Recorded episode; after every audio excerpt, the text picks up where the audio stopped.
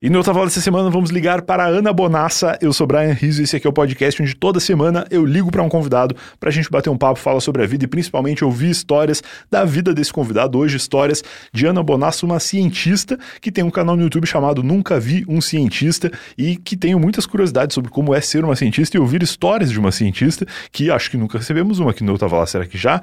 Não tenho certeza, não vou cravar aqui porque posso ter recebido e não lembrar agora, já que recebemos milhares de pessoas aqui nesse podcast, já mais de 150 pessoas com facilidade, né?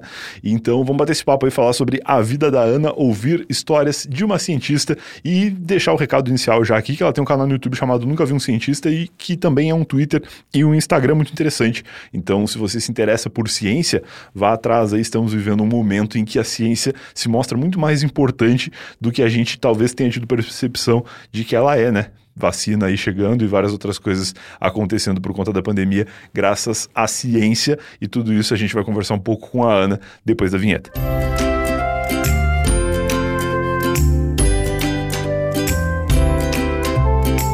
Primeiro recado para agradecer imensamente quem assinou Eu Tava Lá, depois do recado que eu dei lá no episódio do Marlos, né? O episódio que o Marlos contou a história da sereia. Foi muito legal a adesão que a gente teve lá. Recuperamos bastantes assinantes que tinham se perdido pelo tempo. Recuper... Ah, ganhamos alguns novos assinantes também. E reforço aqui a mensagem: é muito importante. Se você quer que Eu Tava Lá continue, que a gente continue conseguindo produzir esse material aqui com a qualidade que a gente tem feito. Quem sabe até melhorando, fazendo mais episódios durante a semana. É uma tendência que eu tenho visto bastante nos outros podcasts e que eu adoraria trazer para Eu Tava Lá, mas infelizmente no momento não é possível. Quem sabe aí a gente alcança algumas metas e consegue fazer isso, sei lá, acontecer para duas, três vezes por semana. Quem sabe até diário seria um sonho, talvez muito distante hoje, mas que pode acontecer um dia aí. E nada melhor para fazer com que as coisas aconteçam do que ter dinheiro para pagar as contas, né? Então, se você quiser ajudar o Eu Tava Lá a continuar existindo, tem uma maneira de fazer isso sem você gastar absolutamente nada. Entra no eutava.lá barra assine que tem mais informações. O, o nosso plano de assinatura custa 15 reais, mas você consegue não pagar os primeiros 30 dias e a Hotmart banca esses 15 reais aí do primeiro mês. Você assina, escolhe o, período gratuito, a gente fornece para você acesso ao nosso conteúdo exclusivo lá no Hotmart Sparkle por 30 dias e você só vai ser cobrado no segundo mês. Se você quiser cancelar no prazo dos primeiros 30 dias, ali você não vai ser cobrado de absolutamente nada, mas o Eu Tava Lá vai ter recebido aqueles 15 reais que vão ajudar muito a gente a, co a cobrir aqui as despesas do podcast e tudo mais, beleza? Não muitos recados por hoje, infelizmente, e agora sim, sem mais conversa, vamos ligar para Ana Bonassa e ouvir que histórias ela tem para contar pra gente.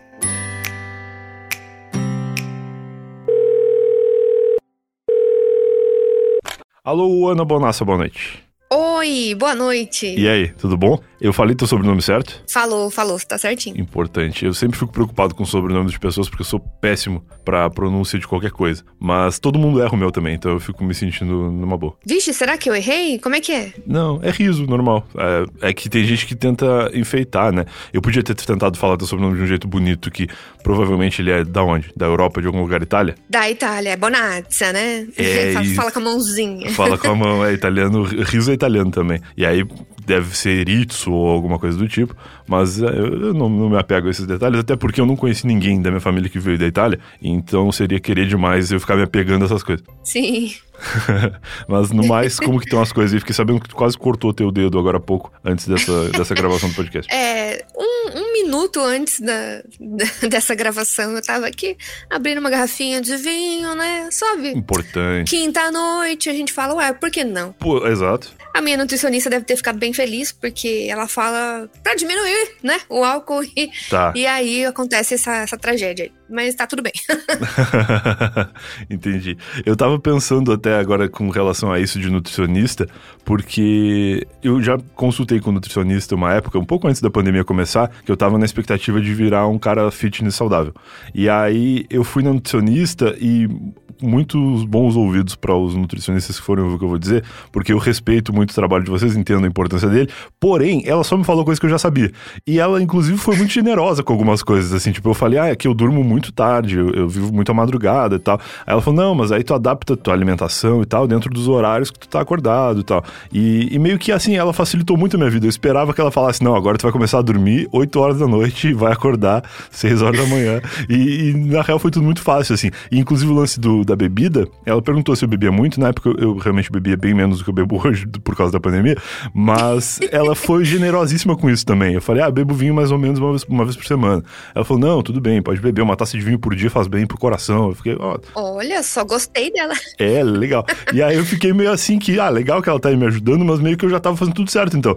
Ou ela foi muito boazinha comigo. Você esperava uma chicotada, né? Ah, tipo, tá errado. Eu esperava. Eu acho que era isso que eu queria, na real. Eu queria que alguém falasse, não, agora tu tá fudido, agora tu vai emagrecer, querendo ou não. Eu queria meio que o Léo Stronda, assim. E aí ela foi generosa demais comigo. E tanto que não deu certo. Você queria sete dias de jejum intermitente, você queria. É, isso aí. É.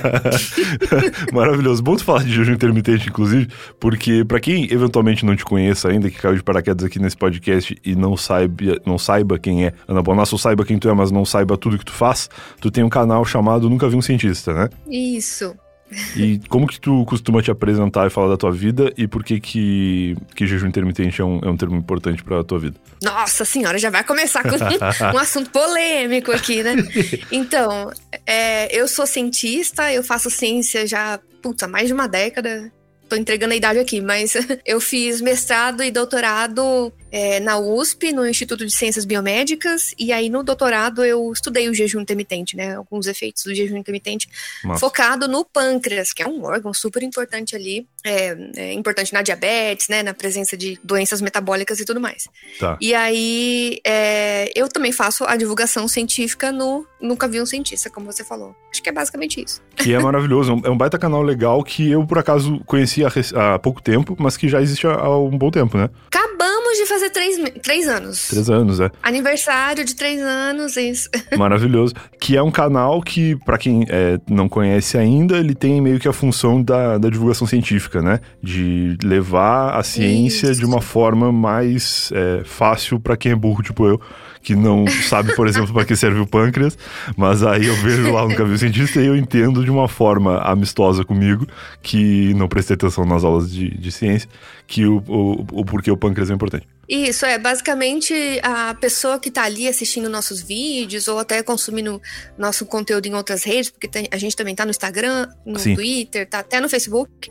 Mas a, a, intenção é que a pessoa ali ela não precise ter feito uma faculdade para entender o negócio. Então é a gente traduz, é, a gente traduz muito a, a, linguagem, a gente usa a analogia, a nossa analogia preferida é a analogia de bolo, né, de comida, porque é muito no contexto da pessoa, né? Pode crer. Tem inclusive um quadro que vocês analisam questão ali, coisas do Masterchef e tal, né? Ah, sim, isso bomba. Eu acho isso fantástico. É trabalhoso, porque assim, sai o episódio, aí a gente assiste junto com o povo do Discord, né? Do, uhum. Dos membros do canal. E aí a Laura anota as coisas, porque é geralmente ela que faz, eu edito o vídeo. Tá. Então ela faz o roteiro, ela fala, ai, que absurdo, se o cara conhecesse a reação de não sei o quê, ele saberia fazer essa comida com perfeição e tal, tudo mais. E foi inclusive daí que saiu a ideia de fazer esse quadro, porque um dia ela falou isso pra mim, é, era o segundo episódio da temporada passada, e ela falou assim: Menina, mas olha, se o cara conhecesse aqui a reação de Maillard, ele ia saber que tinha que deixar um pouquinho a mais para criar crosta e ia ficar maravilhoso. Aí eu, Laura? Laura?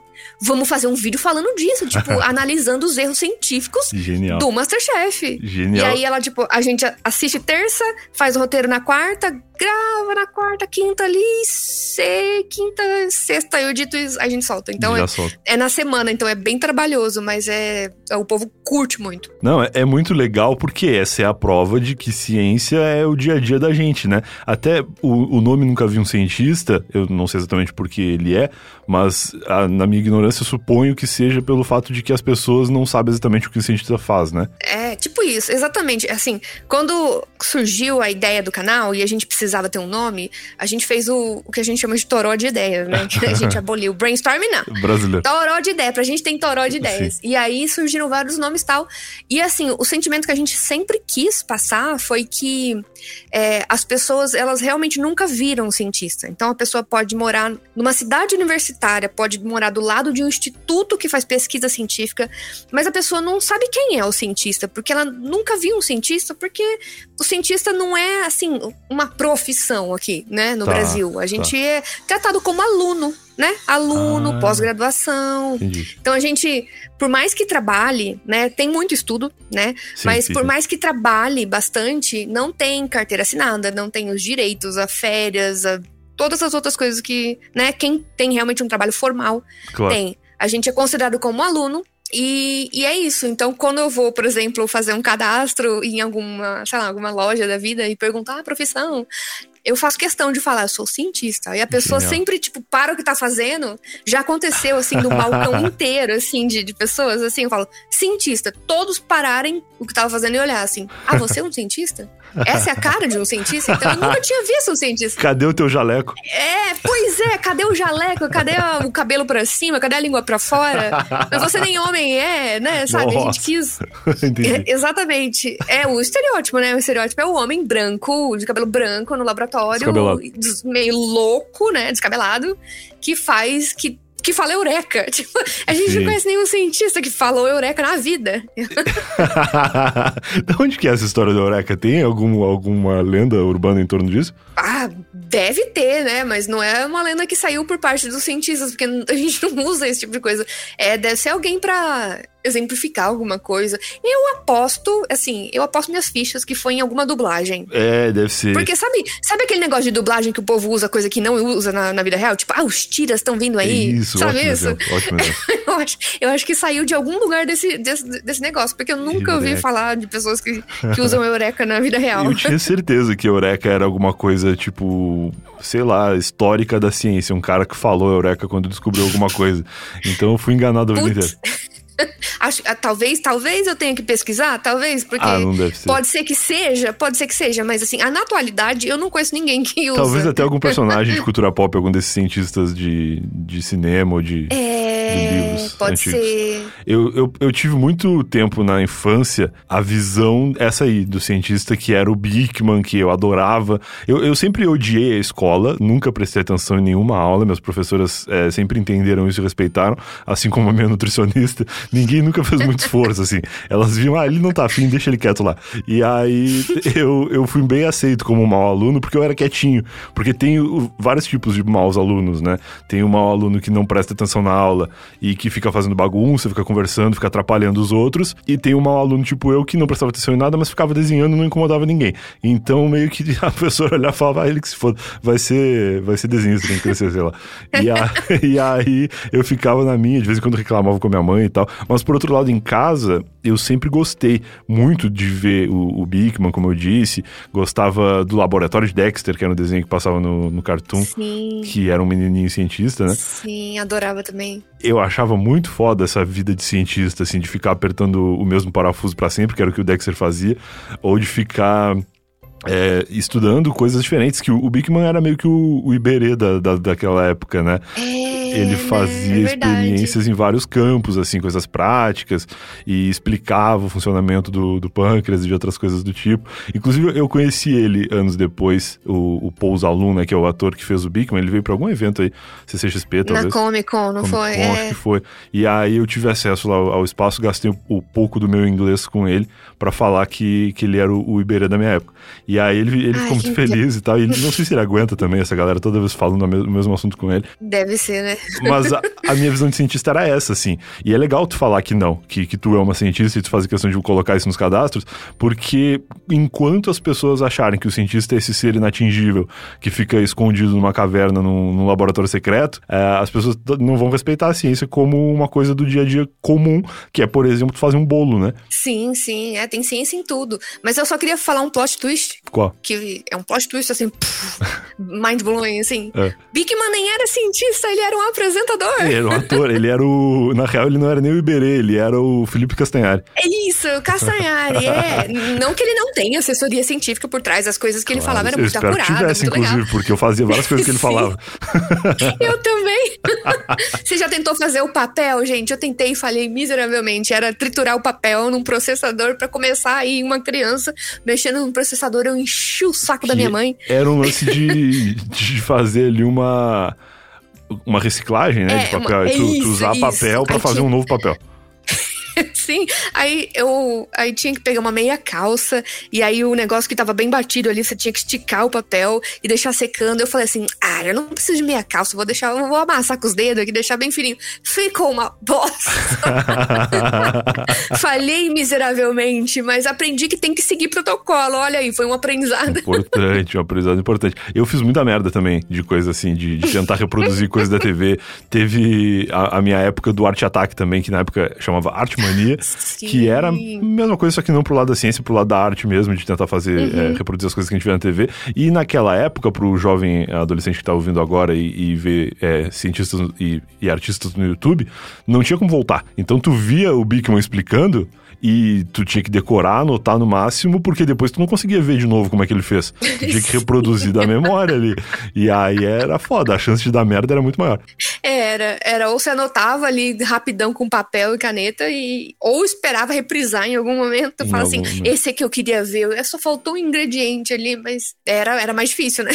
é muito louco, muito louco. E como que é ser uma divulgadora científica nesse, nesse Brasil que acredita em um monte de coisa nada a ver? Olha, a, a gente construiu uma comunidade comunidade, tanto no YouTube, né, no, no Instagram e tudo mais, uma comunidade legal. É claro que assim, chega o hater, Chega o hater, chega o negacionista, chega o negacionista. Mas a gente considera isso uma coisa positiva. Ah. Porque isso significa que a gente saiu da bolha. É, né? Por exemplo, é. quando a gente vai num, num, num, programa maior que não, não fala de ciência em si, ah, eu vou num outro canal, fazer uma collab com outro canal, ou vou num outro podcast que não tem o público que é o nosso público, uhum. e aí chega pessoas falando assim, ah, o que você falou não tem nada com nada, e não sei o que, e xingando até ataques, a gente considera isso legal. Então a gente, a, a gente é, usa o hater como um termômetro. Tipo, ah, esse vídeo saiu da bolha sabe? Entendi. Tem um vídeo nosso que é o que a gente fala da ciência da air fryer. Putz, isso é foda. Que é tipo uma coisa que todo mundo, todo mundo tem na cozinha e todo e a gente colocou um título bem, assim, bem bait, né? Mas não é bait porque a gente entrega, a gente fala, explica, uhum, né? Uhum.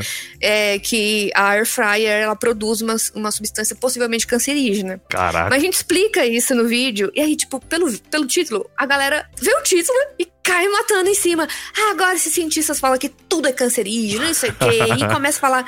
Mas a gente explica no vídeo que, assim, qualquer coisa que atinja altas temperaturas, que junte um tipo de proteína e um tipo de, de carboidrato ali, vai produzir uma substância em pequenas quantidades que pode ser cancerígena. A gente explica isso no vídeo. Mas a pessoa, né, vê um minuto do vídeo e tal, já sai xingando. A gente considera isso um, um, sucesso. Esse Sim. vídeo foi, eu acho que, se eu não me engano, é o mais visto no nosso canal. Não, eu fiquei preocupado agora também. Porque isso é muito coisa que a, a avó vê de manhã naquele programa da Globo, sábado, como é que é o nome daquele programa?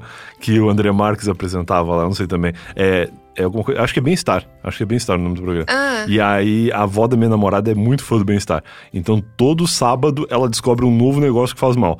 E aí, ela Ai, tá lá de manhã Deus. vendo e, e, logo em seguida espalhando pra família: ó, cuidado com. Tinha um negócio que era de botar na geladeira, eu não lembro o que que era. Era alguma coisa que se tu colocasse e deixasse na geladeira um dia assim, virava um, um bagulho cancerígeno. E aí ela tava preocupada com isso aí. E aí a gente fica pensando assim que, pô, eu achava que a air fryer fosse uma coisa super segura, porque eu uso muito air fryer em casa há bastante tempo e eu pensava, pô, micro-ondas, eu tô ligado que dá câncer. A Eliana já falava isso aí anos atrás. Agora a air fryer é uma novidade para mim, eu vou ter que ver esse vídeo. Mais um plot twist para você. Micro-ondas é seguro para um caramba.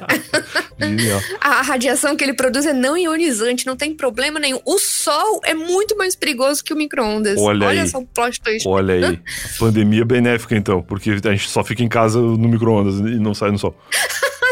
Não, não, não é desse jeito. a pessoa que tira várias conclusões sai espalhando já. É, tipo, meu Deus do céu. Mas a, o, o caso da Air Fryer, só para completar, ela não é que ela produz a substância cancerígena, é muito. É, fritar é muito pior, porque assim é uma temperatura muito mais alta e aí produz muito mais dessa substância. Mas ainda Entendi. não tá certo que aquilo, naquela quantidade que é produzida no alimento, é, faz mal, entendeu? É isso que os estudos que estão sendo feitos ainda não, não, não respondem ainda pra gente. Precisa de mais estudos. Então, pode continuar usando air fryer tranquilo, tá tudo certo. É, só não, sei lá, não, não usa isso na base na sua dieta, né? Fritando coisas a todos é os dias. É aceitável, assim. Eu sou, eu sou uma pessoa tranquila com relação a essas coisas. Eu acho que é bem aceitável um pouquinho de câncer em troca de uma batatinha hum. frita sem gordura. Porque, porra, Sim. o que a Air Fryer faz pro preço, preço que ela custa é, é magia, assim. Ela é um acessório doméstico ali que, que não é muito caro e que facilita a tua vida absurdamente. Eu jamais faria é, nugget em casa, por exemplo, se não fosse com uma Air Fryer. Porque quando se fritava nugget na, na frigideira, era uma sujeirada absurda, queimava tudo e, e, era uma tristeza. E ficava uma gordurança, uma gordurama, sei lá, uma gordurada. Você vai se surpreender com o vídeo quando você vê e você descobrir que a Air Fryer é nada mais, nada menos do que um forno. E se você colocar no forno do seu fogão, você vai conseguir fazer o nuggets do mesmo jeito. Que ela só acelera um pouquinho, porque ela tem um negócio de ventiladorzinho lá que faz o vento girar, mas ela é um forno só. Não, isso aí, quem, quem me explicou isso aí foi o Ciro Bottini, que tem um, um vento que corre em torno ali da, do alimento e que frita. Eu acreditei e falei, maravilhoso isso aí, vou querer. E assim, e realmente é, é muito bom o que ela faz. Então, se pegar um câncerzinho daqui uns, uns 10 anos, 15 é, anos, gente. eu acho que de certa que forma horror. valeu, porque eu comi bastante batata frita a um preço baixo. Mas é isso. E aí, só pra gente finalizar aquele assunto que a gente começou, é, da nutricionista e do, dos alimentos e tudo mais, qual que é o lance do jejum intermitente? Tu estudou isso? Porque isso é uma parada que me falavam muito nessa época, porque eu tava determinado a emagrecer, a ser saudável e tudo mais, e a nutricionista não falou, mas amigos, pessoas ao redor, sempre é, elogiaram o jejum intermitente, que para quem não sabe, ou não, não entendeu pela palavra intermitente, é um lance que tu faz um jejum longo, e aí come um pouquinho para não morrer, depois faz um jejum é, longo de novo e assim tu vai vivendo a tua vida ou, ou, pelo menos alguns períodos em muito tempo sem comer nada e, e algum tempinho comendo para depois ficar digerindo por mais tempo, um tempão, né? Isso, é, tudo surgiu da, da ideia de que, assim, ai, nossos ancestrais não comiam de três em três horas. Pô, mas eles não tinham Então começaram a que Pois é, não tinha geladeira, não Se tinha. Se o meu ancestral tivesse um air fryer lá na, na floresta, eu tenho certeza que ele ia comer. pois é, então. Aí é, fala-se, ah, o corpo está adaptado a comer com intervalos maiores, vamos testar o jejum. Na verdade, você falou que é um período longo, na verdade, pode variar muito. Tem vários protocolos de jejum intermitente. Ah, não sabia. É, tem é, algumas, sei lá, algumas 16 horas, 18 horas, 24 horas. Já vive gente fazer 24 horas, eu acho muito louco.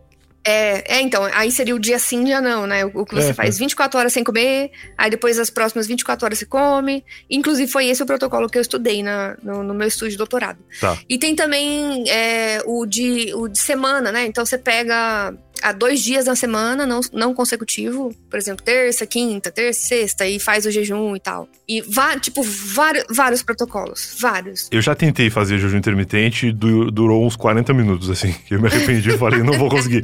Parei por aqui, não aguento. Mas eu tô ligado não que vai a gente dar, não. consegue. É, não, tô ligado que a gente consegue ficar 24 horas sem comer. Até eu tenho uma, uma conhecida aí na família que chegava a desmaiar, assim, de não, vou fazer o jejum intermitente e tal, e aí ficava sem comer tanto que não tinha força força para viver. E aí passava mal, até que ela desistiu. Bah, que saudável isso aí, né? É, baita, baita tratamento. Mas a premissa do jejum intermitente é que, assim, ele seria uma alternativa para quem não consegue fazer a chamada restrição calórica, que é que você come menos, né? Você diminuir a, a ingestão, a ingestão alimentar para você ter um, um, déficit calórico, ou seja, você gastar mais ao longo de, de, vários dias, né? Não é muito, não pode ter um déficit muito grande diário, porque você vai sentir fraqueza, passar mal e tudo mais.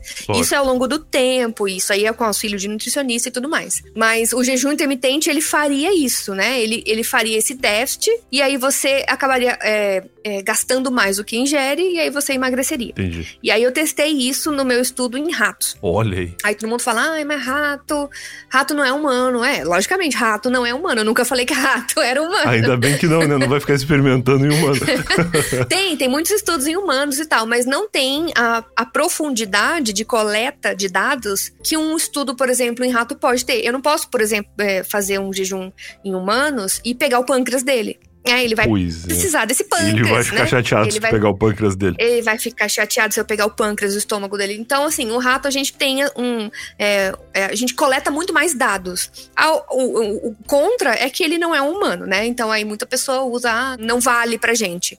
É, a gente não pode completamente extrapolar o resultado, mas é um bom indício de É. que pode ter alguma alteração metabólica, porque o rato, ele é um mamífero, ele é um bicho muito próximo da gente, ele é um bicho regido pelo mesmo ritmo que a gente é regido, porque tem um ritmo na natureza que chama de ritmo circadiano, que é cerca de um dia, que é o dia e a noite, né? Basicamente isso. Então, o rato, ele é regido pelo mesmo ritmo. Entendi. Então, se eu aplico um jejum de 24 horas e 24 horas comendo, 24 horas sem comer, a, a gente consegue saber se esse tipo de protocolo vai alterar esse ritmo biológico dele, se vai causar alguma diferença na massa. Na, na gordura do rato, na massa magra do rato, e o que eu vi foi isso. Depois de três meses, né, 12 semanas de jejum intermitente, aumentou a gordura do rato. Ele tinha menos peso. Ah, caraca. Ah, então a pessoa vai fazer o, o jejum intermitente pra perder peso. Mas perder peso não significa emagrecer. Ele tinha menos peso, mas ele tinha mais gordura e menos músculo. Caraca, isso aí é chocante.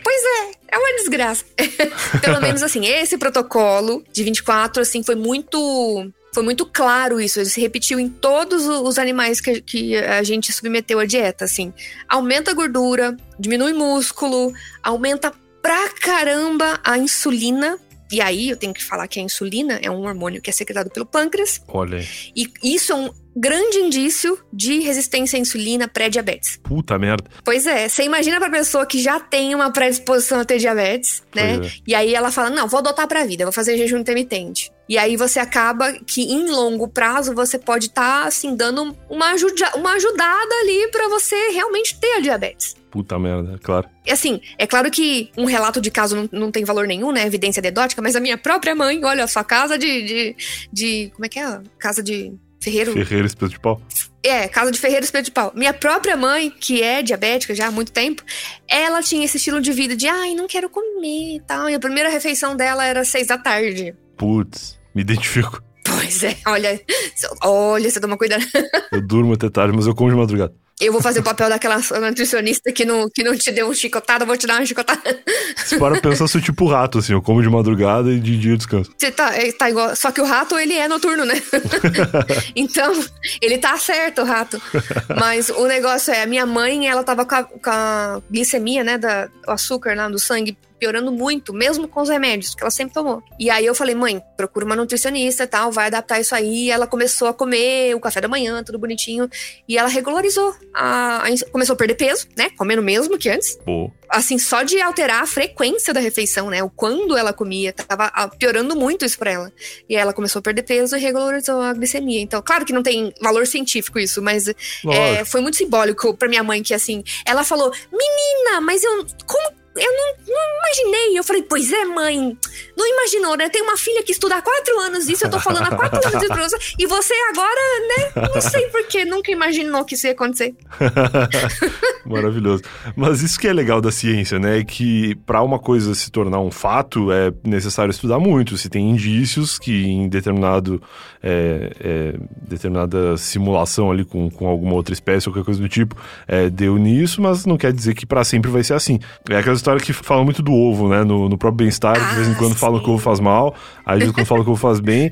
E essa mudança de perspectiva é boa, né? Porque geralmente quem não muda de ideia tá errado. Sim, esse é um exemplo maravilhoso. Do ovo, assim, eu adoro. Todo mundo é, usa o exemplo do ovo pra meio que descredi- descredibilizar a ciência, né? Ah, não, uma hora que fala uma coisa, outra hora fala outra coisa. Não, não sabe, não tem certeza de nada. Então, quem que eu devo confiar? Eu já acho o contrário, né? O, o exemplo do ovo é maravilhoso, porque mostra que a ciência evolui, né? Tem novos Sim, dados, sim. novas evidências, e você reanalisa experimentos do passado, você reanalisa é, como foi conduzido as coisas e fala assim, é bom, não é bem assim, tem esses novos dados e a gente vai chegando num equilíbrio que é o mais próximo da verdade. Essa é a grande, é, a grande maravilha do método científico, né? Você não tem um estudo que vai ser uma verdade absoluta. É um corpo de estudos, é um consenso. Então, quando os estudiosos de uma área falam assim, ó, o consenso é de que precisamos de mais estudos, não é bem assim,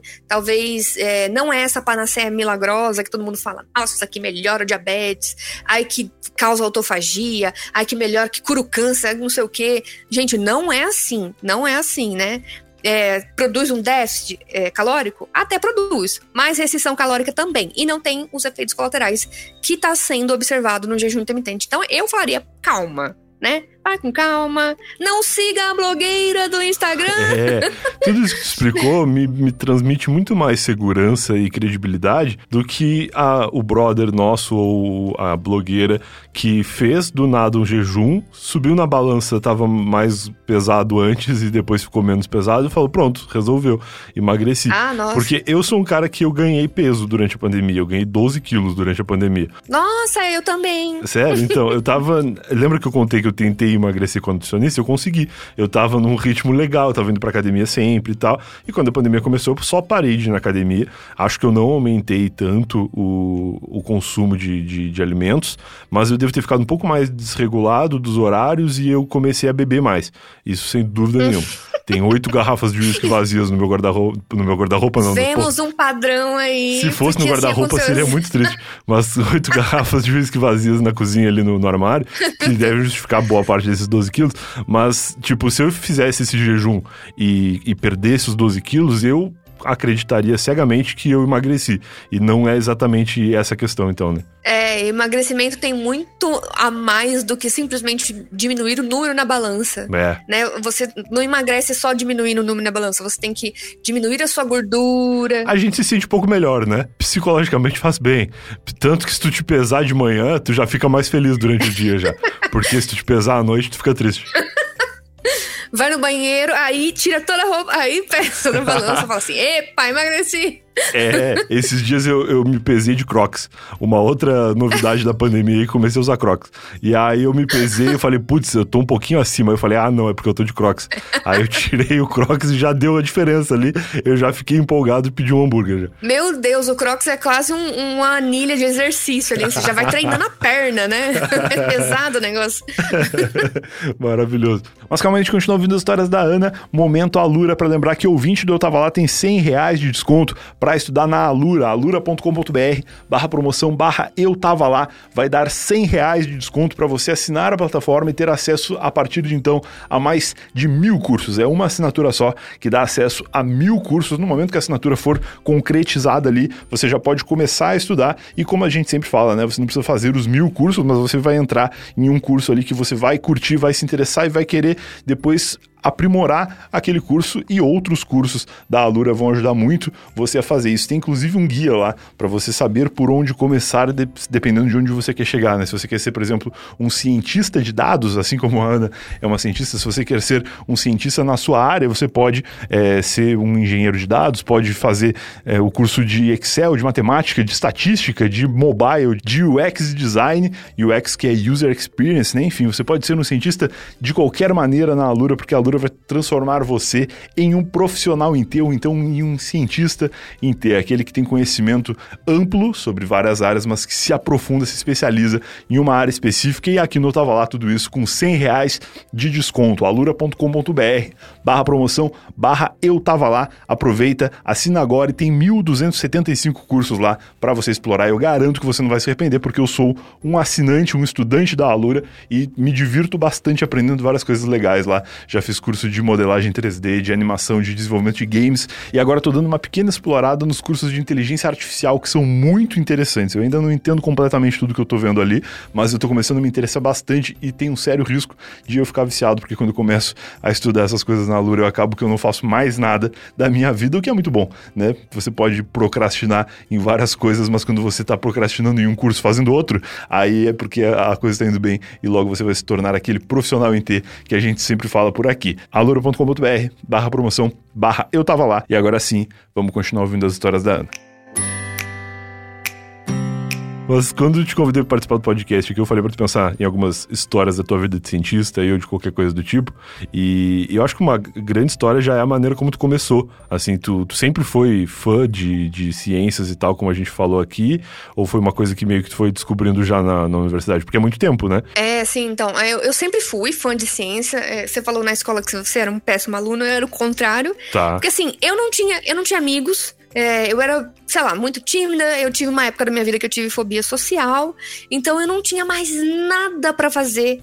Não, pensa, não tinha internet, não tinha. Tava começando naquela época, não tinha nada. O povo se comunicava lá no Mirk eu nunca soube o que, que, é isso, porque assim, eu não tinha amigos, eu não tinha ninguém pra me chamar pra aquele negócio, pra me explicar o que, que era aquilo. O Mirk era um bom lugar pra quem não tinha amigos, porque tu conversava com as pessoas sem saber bem quem elas eram e, sem elas saberem quem tu é. Ah, sério? Eu não sabia, eu pensei que você tinha que adicionar os amigos lá e conversar. e eu falei, ah, bom, ninguém conversa comigo já na escola, por que, que eu vou querer adicionar os negócios pra ser ignorado aqui também é online, foda, né? Então, é. eu não fazia nada. E aí eu estudava muito e eu gostava de todas as matérias. Tanto que para escolher um curso, para mim foi muito difícil. Putz. Porque eu gostava de tudo. Nossa, para mim foi exatamente isso. Foi muito difícil porque eu não gostava de nada. Aí eu falei, eu não vou fazer nada então. foi o contrário. Mas assim, eu gostava muito de história, geografia, eu gostava de inglês. Nossa, eu gostava de biologia, química. Que Tanto que uma hora, assim, eu gostava muito de química e muito de biologia. Tá. E aí eu, eu li, eu comprei o guia do estudante, para que, olha, gente, tô entregando a idade aqui.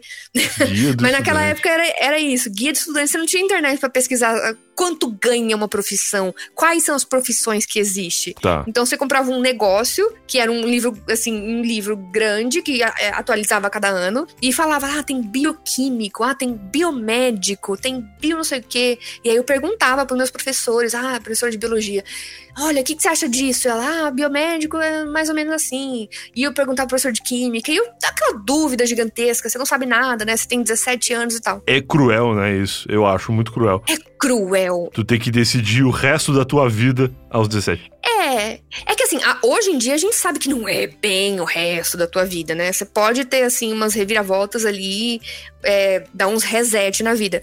Mas naquela, naquela hora que você tá tentando escolher, você acha que é realmente pro resto da sua vida. E é uma pressão gigantesca.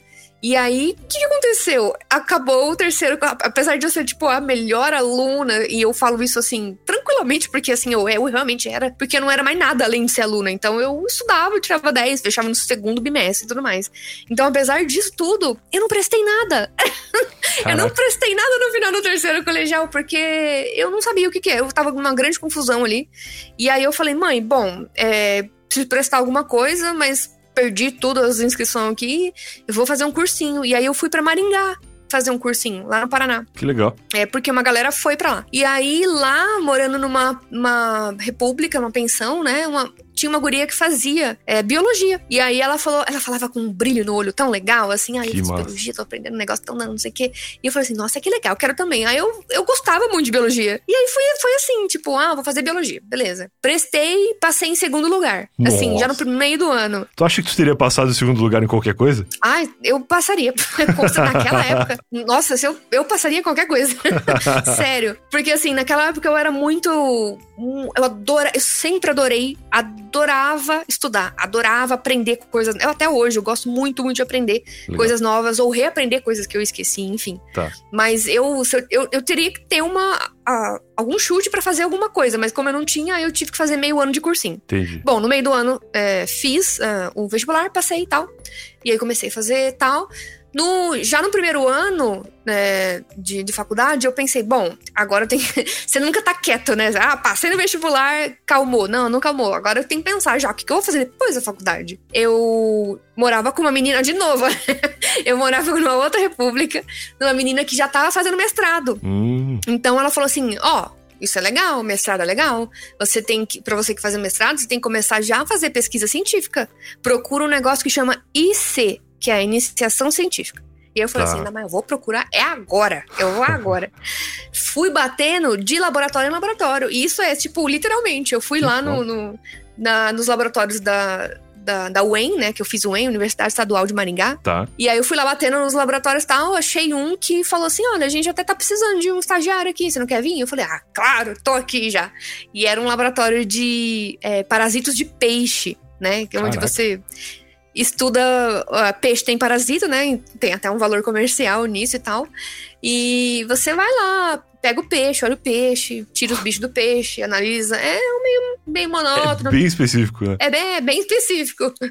Eu tava estudando um peixe que chama Pimelodus maculatus. Olha só que legal. Meu Eu lembro Deus. até hoje do, do nome científico do peixe. Qual que é o nome não científico do peixe, pra saber se eu conheço ele? Bagre. Bagre, tá? É o bagre, é o bagre. não, o nome científico é muito mais legal. Muito. Pimelodus maculatus. Eu, eu falo que todo nome em latim, assim, binominal, é, parece um feitiço do Harry Potter. Pimelodus maculatus. É mesmo? Não É parece? Muito, muito, muito. Pois é, aí tá, beleza. Tá. Isso é no primeiro ano, pensa. Aí teve a Semana da Biologia, a primeira Semana da Biologia que eu participei, que é, tipo, tem vários mini cursos. Pra quem não, não sabe, pra quem não, não, não é da área acadêmica, que não, não fez curso superior e tal, Uhum. tem sempre as semanas dos cursos, né? Então, ah, setembro, chegou. É, o dia do biólogo é 3 de setembro, se eu não me engano. Tá. Então, nessa semana, é, é organizado pela, pelos veteranos várias palestras, vários minicursos. É uma semana intensa só disso, nem tem aula à noite. Você só fica em, em função de, de, de minicursos e palestras e tal. E aí teve um específico que eu curti muito, que era sobre a secreção da insulina, né? Eu falei, nossa, que legal isso aqui, diabetes, ó, minha mãe tem diabetes, eu vou, vou nesse aqui pra aprender mais. E aí eu, eu, eu penso, um aluno de primeiro ano da biologia. eu não entendi nada. Eu não entendi nada. A professora, ela fez no quadro, ela não usou slide nem nada, ela fez no quadro, no giz, assim, perfeito, assim, ela falou, olha, a glicose chega aqui, não sei o que, libera esse negócio aqui, outro entra aqui, abre o canal do que no cara 4, entra, pá, libera a insulina. E ela ficou meia hora falando aqui num negócio extremamente específico, e eu não entendi nada, mas eu achei lindo, eu achei maravilhoso. Isso aí é, é o sinônimo da, da paixão, né? Não entendi nada, mas adorei. Mas quero entender. Não entendi Quero, nada mais. agora eu vou, quero entender, é. Vou entender. Bati no, na semana seguinte, acabou a semana de biologia. Semana seguinte, já segunda-feira, fui lá no laboratório dela. Professora, eu achei lindo o que você falou. Quero. Me aceite. Basicamente isso. Me aceite. Eu quero, eu quero aprender mais. E aí o que acontece é, ela, fala- ela me aceitou, ela falou: Ah, tem, tem uma mestranda aqui que tá precisando de ajuda no projeto dela e tal. E aí, nesse momento, eu me vi com dois, com dois, dois estágios, né? Então eu fazia um estágio de manhã, um estágio à tarde, e à noite eu tinha as aulas da faculdade e de madrugada eu estudava. Assim, foi bem pesado pra mim. Pesadíssimo. Pesadíssima. E aí, uma hora eu abandonei o, o estádio. o abandonei, não, eu concluí o estádio. O estádio. O estágio dos peixes, né? Dos parasitas de peixe, e fiquei com a fisiologia. Pensa que fisiologia, o aluno da biologia tem fisiologia no quinto ano. Tá. Eu estava no primeiro. Caraca. Ou seja, foi, foi uma. Avançado. É, eu tive que aprender ali na marra. Mas aí chegou no quinto ano também, eu já, já tava bem de boa com a Mais fisiologia, né? Porque tinha. e aí o que aconteceu foi que eu falei, bom. Essa é a área que eu escolhi, me apaixonei em fisiologia, quero fazer um mestrado nesta área de fisiologia. Naquela época não tinha é, mestrado em fisiologia lá, e aí em São Paulo tinha, né? USP. Eu falei, ai meu Deus do céu, será que agora eu entro na USP, gente? Vou pa- vou tentar. Porque assim, né? Não, é é um sonho pra todo mundo que faz, Lógico. né? Tudo, né? Faz pesquisa científica e tal. E eu falei assim, vou prestar. Prestei, passei lá em primeiro lugar na prova da USP. Caraca. Ei, delícia! Caraca. Mas foi, foi um ano intenso. Estudei bastante fisiologia e tal. Passei no laboratório que eu queria, de secreção da insulina. Então, era, era o que eu sempre. Era o que me apaixonei à primeira vista, né? Desde o primeiro ano de faculdade. Então, eu fiz mestrado e doutorado nesse mesmo laboratório. Chama esse mesmo nome: Laboratório de Secreção da Insulina. Entendi. E aí foi isso, assim, acabou que eu, no, no, no mestrado, eu estudei o efeito de jejum de forma aguda, Hum. né? Não é o intermitente, então, então é um jejum único, ah, 24 horas, ah, 48 horas. Tá. E aí no, do- no doutorado foi esse de forma intermitente, e agora no pós-doutorado, que acho que eu nem falei no começo, né? mas Não agora eu tô no falou. pós-doutorado. é, eu tô no do- pós-doutorado também na USP, no Instituto de Química, e eu tô é, vendo os efeitos que tem ali da restrição calórica, né? Que eu falei no começo, que é uma das dietas mais estudadas do mundo, mas tem uma coisa ali que essa restrição calórica produz que tem o potencial de proteger o nosso pâncreas contra a diabetes. Então, eu tô tentando aí achar o que é isso que a restrição calórica produz, que protege maravilhosamente o nosso pâncreas. Então, pode ser uma, uma nova terapia? Pode ser. Pode ser a cura? Não sei. Pode ser um novo fármaco? Vamos ver. Pode ser. Tudo muito incerteza. A ciência é muita incerteza. Não, o que eu tô impressionado desse episódio até aqui é como o pâncreas é importante, né? Eu não fazia ideia. Caraca, o pâncreas ele tá trabalhando legal. A gente tem que valorizar mais os cientistas e o pâncreas da gente. Eu e o pâncreas, né? É. Bicho, o pâncreas, ele trabalha tanto no sistema digestório, então para comida ele é muito importante, né, para digerir a comida e também para controlar muita coisa de, de sobe e desce de glicose, ele é, é uma glândula mista, é endócrina e exócrina. Você quer estar tá pra dentro, pra fora. É um negócio muito louco, é importantíssimo o pâncreas. Maravilhoso. E de chegada em São Paulo, assim, como é que foi para te chegar nesse esse mundo sem fim que é São Paulo? Porque é chocante para todo mundo, né, que vem de fora. Eu vim do Rio Grande do Sul, cheguei aqui perdido, assim, mas me apaixonei por São Paulo de qualquer maneira. E, e pra ti vindo lá de Maringá na época, como é que foi? Ah, eu, eu, eu fiz um pequeno estágio, né? Eu saí de Tupã, que é uma cidade pequenininha. Tu nasceu onde? É, eu nasci em, ah, em Adamantina, é ali no interior de São Paulo, é perto. Tá perto de Marília e tal, mas aí eu morei um pouco em Oswaldo Cruz, um pouco em Tupã e tudo mais. Certo. Mas a parte da adolescência foi lá em Tupã. Tá. Que é onde minha mãe mora até hoje. E aí depois eu falei, ah, vou pra Maringá, beleza. Aí foi um pequeno estágio pra uma cidade maior, né? Porque Tupã é muito pequena. É, e aí é. Maringá tem ali seus 300 mil, deve ter mais hoje e tal. Então, uma cidade, ah, médio porte, sei lá. Já é um intercâmbio para tu aprender a lidar com prédio. Já, já foi, para deixar de ser. É, fica mais esperta com a vida, claro, né? Já sabe chamar o elevador, já sabe subir uma escada rolante de vez em quando. Isso! pois é, exatamente. Aí, quando eu cheguei pra vir em São Paulo, eu tinha. Bom, eu morei, morei seis anos em, em Maringá. Então, eu tinha tá, uma mudança ali, né? E aí eu falei, bom, é, aluguei um caminhão, tinha uma moto também. Eu falei, ah, não dá pra putz, só vender isso. Já tem as coisas aqui, vou levar. Aí eu levei, aluguei um caminhão, e aí eu ia, eu ia morar numa república. Eu morei, morei seis meses numa república que fica do lado da USP. Que foda. E aí, mano, era um caminhão baú chegando numa rua. Já viu o caminhão baú? Ele é gigantesco. Ele é absurdamente gigante. Ele chegando numa rua super, super estreita. O caminhão, ele. o fio da, da rua do, de luz, sabe? Sei, o caminhão sei, sei. estourou, passou por cima. Imagina os estudantes puto que acabou a energia elétrica do prédio. por causa da menina doida. E eu ia morar assim num quarto. Tá. Era num quarto, não cabia nada das minhas coisas lá.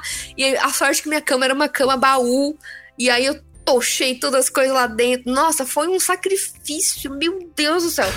e aí o que aconteceu foi que, assim, ah, não contente com tudo isso de morar num quarto com um monte de coisa que cabia dentro de uma casa, eu falei assim: ah, eu tô tão sozinha, vou arrumar um porquinho pra mim.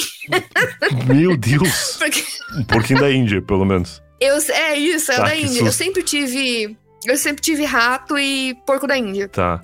É, é, porque assim, ah, gosto de ter bichinhos, adoro bichinhos. Não, eu entendo ter, eu entendo tu gostar de ter o bichinho, legal, mas como que é para relacionar o fato de esse aqui é o porquinho que é meu amigo e esse aqui é o porquinho que eu vou abrir ele para estudar? Ah, nossa, é, é complicado. É compli... ah, então, eu não trabalho com porquinho. Tá, mas, mas eu trabalhava com rato e eu trabalho e eu tinha rato. Nossa, é, ele sabia. Meu, você tem que você tem que você tem que trabalhar, é assim, é igual a pessoa que trabalha, sei lá, no não no IML, o perito, o perito criminal, sabe? Sabe? Que vai lá na cena do crime e vê o corpo e tal.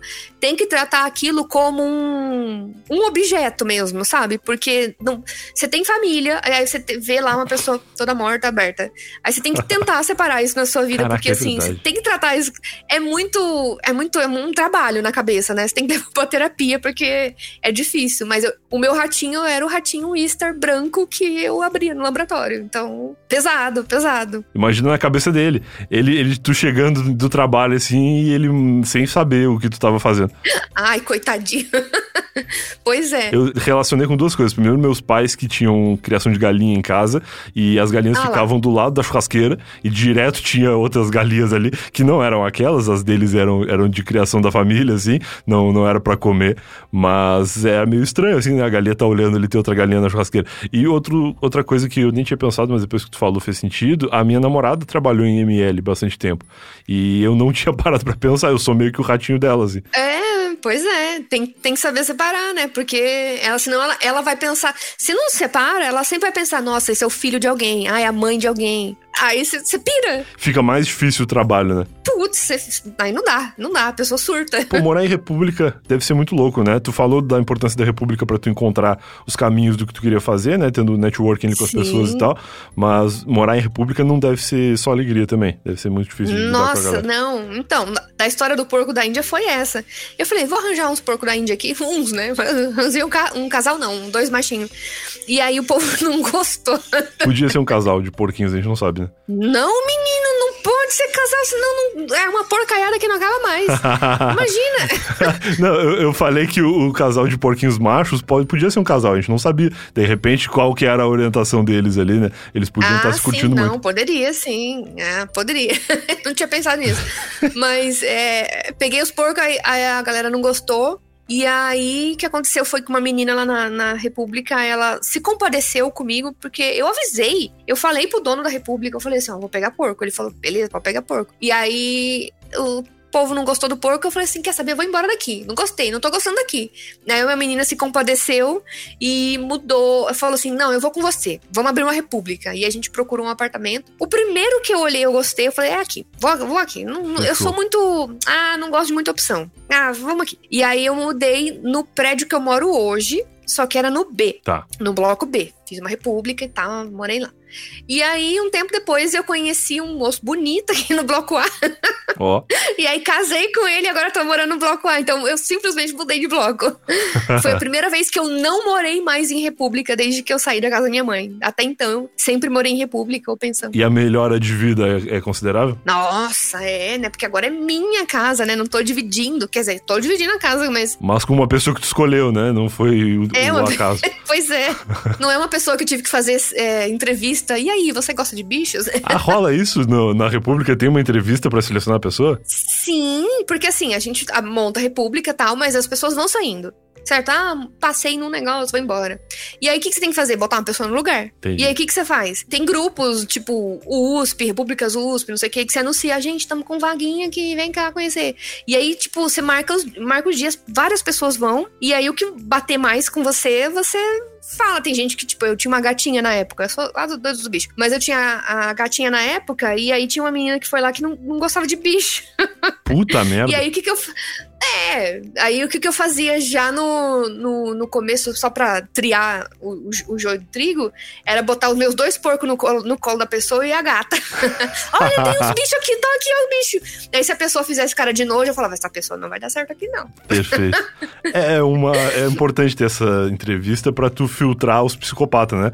Já tira ali a galera que, que tem a possibilidade de dar uma merda depois. Sim, sim. É, mas sempre, sempre deu, tudo, deu tudo certo. As pessoas que a gente escolhia dava bom, dava bom. Não tivemos muitos, muitos sustos nesse meio do caminho. Que maravilha. Mas é uma tensão ali, porque você vai dar a chave da sua casa pra uma pessoa que você não conhece. exato, exato. Que, que vai ser a casa dela também, né? Então, determinado ponto ali, tu não vai nem poder reclamar muito. Isso, é, é uma chave. É dois lados, né? A pessoa também não sabe quem é você, né? E aí, poxa, vou colocar todas as minhas coisas lá e vai que esse povo. Um dia eu saio, não tem mais nem casa, não tem mais chave, sabe? É, é difícil. Maravilhoso. E pra gente encerrar o papo aqui, tu tem alguma história preferida aí que tu seleciona pra, pra contar? Nossa! tem a história de que no começo da. Lembra quando eu falei que eu fui lá é, pedir para professora para estagiar lá na, no estágio de fisiologia e aí tinha uma mestranda que precisava de ajuda. Sim. Então, essa essa pessoa eu fiquei ajudando, acho que foi mais de um ano de graça, né? A pessoa, quando entra na área de científica, ela, ela pensa, bom, um dia eu vou ter bolsa, mas isso tá bem em longo prazo, assim. Você não pensa, ah, agora eu vou ter bolsa. Não, você fala, eu vou trabalhar aqui, uma hora vai chegar a minha vez, a minha vez de brilhar. Que tem muito a ver com paixão, né? Porque se a pessoa entra nisso pensando em ficar rica, ela se decepciona. Putz, nossa, não, não faça. Pensa, ih, não, meio rica não, não vai ficar, não.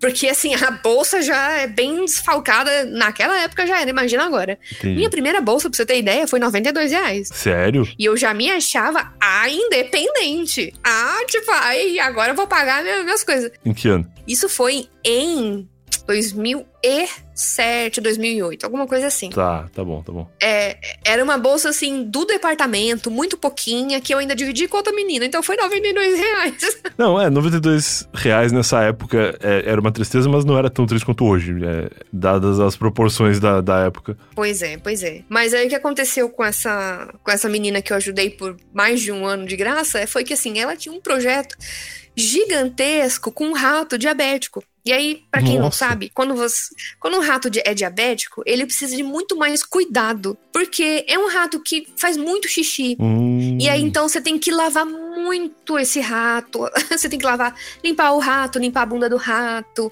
Tem que trocar a casa do rato duas vezes por dia. Caraca. Então, assim, é, você tem que ir no laboratório de manhã e à noite para limpar, cuidar do rato, dar o tratamento pro rato, porque assim, diabetizou o rato, mas aí tá testando uma droga para antidiabética. Então você vai lá e trata. Aí você faz insulinoterapia, que você pica o rato lá e bota a insulina no rato pra ver se ele recupera. Deus, cara, e aí, assim, são vários tratamentos, limpar muita, muito cocô de rato Certamente. por muito tempo. E assim, ininterrupto, né? Você não tem sábado, domingo. É, o rato ele não vai dar uma folga no final de semana. Tô na faculdade, tem festa. É, vamos pra festa, vamos. No dia seguinte você tem que estar tá lá, querendo ou não, limpando o rato, brincando com o rato, cuidando do rato, dando comida pro rato. Claro.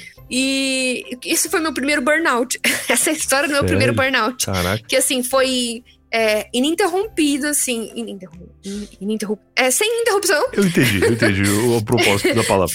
Foi sem interrupção por, por esse tempo todo. E aí, eu não, sabe, você não pode viajar, você não, não vi minha mãe, sabe? Não voltei pra Tupã, nem nada, não tive férias, nada. Aí quando acabou, quando finalmente coletou os dados e tal, terminou o projeto, e aí foi pra parte das análises, que é um negócio que você não precisa ir é, fisicamente no laboratório, né? Dá pra você analisar. É, toma muito tempo, mas dá pra você fazer de casa. E aí eu falei, bom, agora eu vou, vou lá visitar minha mãe, faz tempo, faz mais de um ano que eu não vejo e tal. Fui lá. Mano, eu já cheguei em casa, assim, chorando, porque assim, eu. Eu não aguento mais. Eu tô doida. Eu tipo, minha mãe ficou assustadíssima. Ela falou: o que que aconteceu? O que que aconteceu? Eu falei, mãe, eu tô cansada, eu quero. Ai, eu quero. Eu não sei, só assim, chorei por meia hora, assim, eu falei assim, bom, agora eu posso respirar, assim, sabe? A primeira vez que eu finalmente dormi uma cesta e não tive que acordar cedo no dia seguinte para cuidar de rato, para limpar a bunda de rato, foi assim um negócio que eu falei, nossa. Isso que é vida.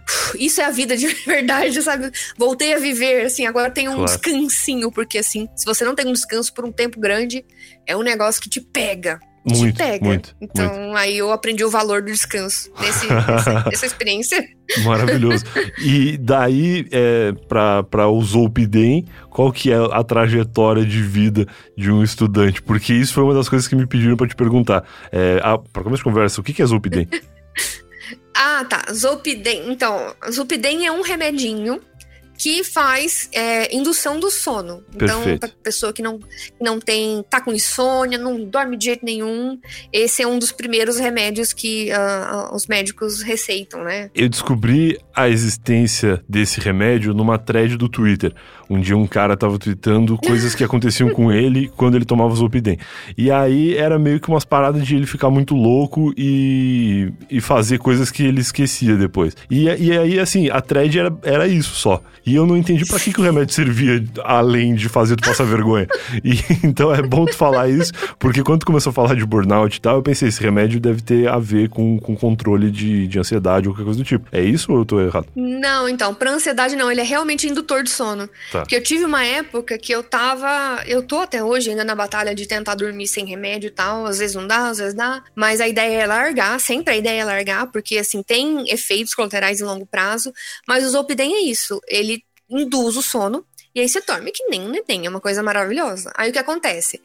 Antes, a, a, a, psiquiatra, ela fala assim, olha, tomou Zolpidem, ela olha nos seus olhos e fala assim, tomou Zolpidem, você larga o celular, você vai pra cama. Você vai pra cama, você não faz mais nada. Você tá fazendo um ovo, um café, desliga o fogão, você vai pra cama, não, faz mais, não fala com ninguém, não liga. E, sabe, você vai passar vergonha. Ela avisa isso, beleza. Aí você fala assim: ah, tomei os Optem, vou só terminar de escrever esse roteiro aqui, eu tô na frente do computador, sabe? Mas, mano, você manda mensagem, você não lembra. Porque esse é um dos efeitos colaterais dele: é perda de memória reterógrada, alguma coisa assim. Então você esquece coisinhas ali que acontecem imediatamente antes de você dormir. Então você fala assim: ah, bom, deu, deu soninho, você vai lá e capota. Entendi. Você fica loucão. Eu já subi na minha sacada aqui, porque eu tava vendo a parede respirar. E aí a parede tava sendo escravizada, porque ninguém perguntou pra parede se ela queria ser parede. E eu ficava passando a mão na parede e eu falei, eu vou te ajudar a parede, você vai embora. É nesse nível. Você tem que alucinações loucura, brabíssimas, brabíssimas. Vejo bicho, vejo cobra voando, vejo um monte de coisa, falo com, com animais, vejo coisa que não existe, luzinha. Caraca. Teve muita. Nossa, tem, tem muita história de Zopidem que eu converso. Eu mando, mando mensagem eu mandei pensar, oh, gente do céu. É, tem até a história que eu contei lá no, no, podcast que eu fui, que eu mandei mensagem pro Rolandinho sobre o efeito do Zopidem. E aí, eu, eu não sei, porque eu não sei que, que cargas d'água o, o, Instagram apagou a mensagem. Só sei que assim, no dia seguinte ele me respondeu e ele falou assim: Nossa, que legal saber disso. Será que não foi tu mesmo que apagou? Eu não sei, eu não, eu não sei. Pior que o Instagram tem uma, uma função, mas isso é meio recente. É uma função de, de conversa temporária que some depois de um tempo. Não sei se, se já ah, eu não, não foi recente, não. Só sei que assim, que no dia seguinte ele falou assim: que legal saber disso, vamos fazer a collab sim, toma meu WhatsApp, não sei o quê. E eu fiquei assim, o que, que eu falei pra ele? O que, que eu falei pra ele? Seja lá o que for, funcionou. Não, já mandei mensagem pro Rafinha Basso, já mandei muita mensagem. Eu, eu não sei porque eu mando pros famosos. o Rafinha respondeu? Respondeu. Respondeu? Maravilhoso. respondeu, eu mandei uma mensagem super pesada pra ele. Eu falei, Rafinha, me chama no seu programa pra gente falar de diabetes, nem que seja da sua diabetes, porque você vai ter, porque você faz jejum intermitente. Caralho. Mano, muito pesado. Eu aí não sabia eu, o que eu fazer. Ai, brincadeirinha. Mas eu, eu, tipo, fiz várias piadinhas e aí eu lendo no dia seguinte, eu. Meu Deus do céu, por quê? Por que eu não guardei o meu celular? Por que eu fiquei com ele na mão? É um arrependimento. Não, e aí a grande pergunta que deve estar todo mundo fazendo agora é: e dá para dormir ou tu fica fazendo isso aí a noite inteira e não dorme? não, dá, isso dura uns 15 minutos. Ah, tá. Depois você apaga, depois você apaga. Então, é, é esses 15 minutos que a, a psiquiatra fala assim: esses 15 minutos, fica na caminha não mexe em nada. E aí você é teimoso, você fala assim, mas ainda não bateu o efeito. Eu posso dar uma zapiada aqui no meu celular. Você, você não percebe que você tá loucão. Você nunca percebe que você tá loucão. E aí é, é essas palhaçadas que acontecem. Maravilhoso, cara. Não, é um, é um negócio que, que é, é melhor seguir a orientação. Porque em 15 minutos dá pra fazer muita merda. Em 15 minutos dá. com o celular na mão, tu faz muita merda. Não, com 15 minutos com o celular na mão, eu comprei um outro celular. Olha aí. Eu, já, eu recebi um e-mail. No dia seguinte, eu vendo um e-mail falando: Meu Deus, clonaram meu cartão. Clonaram meu cartão. Ah, nossa, mas o, o cara o, comprou o celular que eu tava querendo. Olha só que legal. E a cor que eu tava querendo. E mandou pra minha casa. Eu falei: Ah, não. Melhor não é possível que eu comprei o celular na pré-venda, sabe? Aqueles caros pra diabo. Eu falei: por que, Deus do céu? Maravilhoso. muito bom. Eu tenho um pouco isso de manhã, quando porque por ter o sono muito desregulado, às vezes eu acordo no meio do, do sono assim, pego o celular para ver alguma coisa, aí alguém falou comigo no WhatsApp, eu recebi algum e-mail, alguma coisa assim, e eu respondo. Mas aí eu durmo de novo e depois quando eu acordo eu não tenho certeza se eu respondi mesmo ou se eu sonhei que respondi e nunca nunca passei vergonha. Geralmente eu respondo coisas coerentes dentro do assunto, mas já tomei uns sustos assim de receber resposta de coisa que eu não lembrava que eu tinha perguntado, assim. Então é, é muito doido. Isso Quem sem nunca? medicamento nenhum. Imagina se eu tomo esse troço. Sem dor. É, pois é. o, o, o, legal é que agora eu falei isso em tudo quanto é lugar, então o povo de Discord já sabe que eu começo a enrolar, já assim, sabe, sabe? Escrever blá, blá, blá, já sabe, Ana vai dormir. Ana, Zopidem, Ana vai dormir. Já, já, tipo, já manda, fala, ah, eu vou dormir. Acho que eu tô manifestando aqueles efeitos lá, então ah, acho que agora é melhor desligar o celular. E aí o povo ajuda nesse sentido. Então, vários aprendizados nesse episódio, que é consulte seu nutricionista, siga as orientações do seu, do seu médico quando ele receitar algum remédio muito louco desse daí, e o pâncreas e os cientistas são muito importantes. Acho que são esses aprendizados do dia. Maravilhoso. E pra galera que quiser te acompanhar nas redes sociais, aí, assistir teu canal e saber de outras coisas que tu anda fazendo por aí, quais que são os teus, teus recados e considerações finais? Olha, é, a gente tá sempre no, no no Nunca Vi um Cientista, que é o mesmo nome em todo lugar, né? No Instagram. É, inclusive, o título desse episódio aqui, então fica fácil das pessoas encontrarem depois. Ah, tá. Então, beleza. Nunca vi com um, um numeral, né? Um numeral. Numeral 1. Um. E também eu tô na batalha de chegar a 10 mil no meu Instagram, porque assim, é muito legal ter aquele arrasta pra cima. Então, se é... o povo quiser me, me, me seguir no Instagram, eu oh, preciso ver qual que é meu Instagram, porque eu sempre esqueço. é, é arroba. É por isso que eu não tenho 10 mil ainda. É cienciano, Mas, não é? É, ci, isso, cienciana. É, isso. É porque eu fiz a besteira de botar no Twitter a mesma coisa, só que eu fui lerda e coloquei ciência Ana. Com dois A. E aí fica dois A. Tá. Só que no Instagram é cienciana mesmo. Então, cienciana. Com, compartilhando o A da ciência e do ano. É, isso, isso. É, eu tentei mudar um dos dois, eu não consegui, então eu falei, ah, ah vai ser assim mesmo. Muito bom. É, sigam, sigam a Ana lá no Instagram, porque tu tá com 6 mil e pouco, daqui a pouco chega nos 10. O arrasta pra cima é muito, muito útil. É, pois, eu gosto. Tô na batalha aí. Maravilhoso.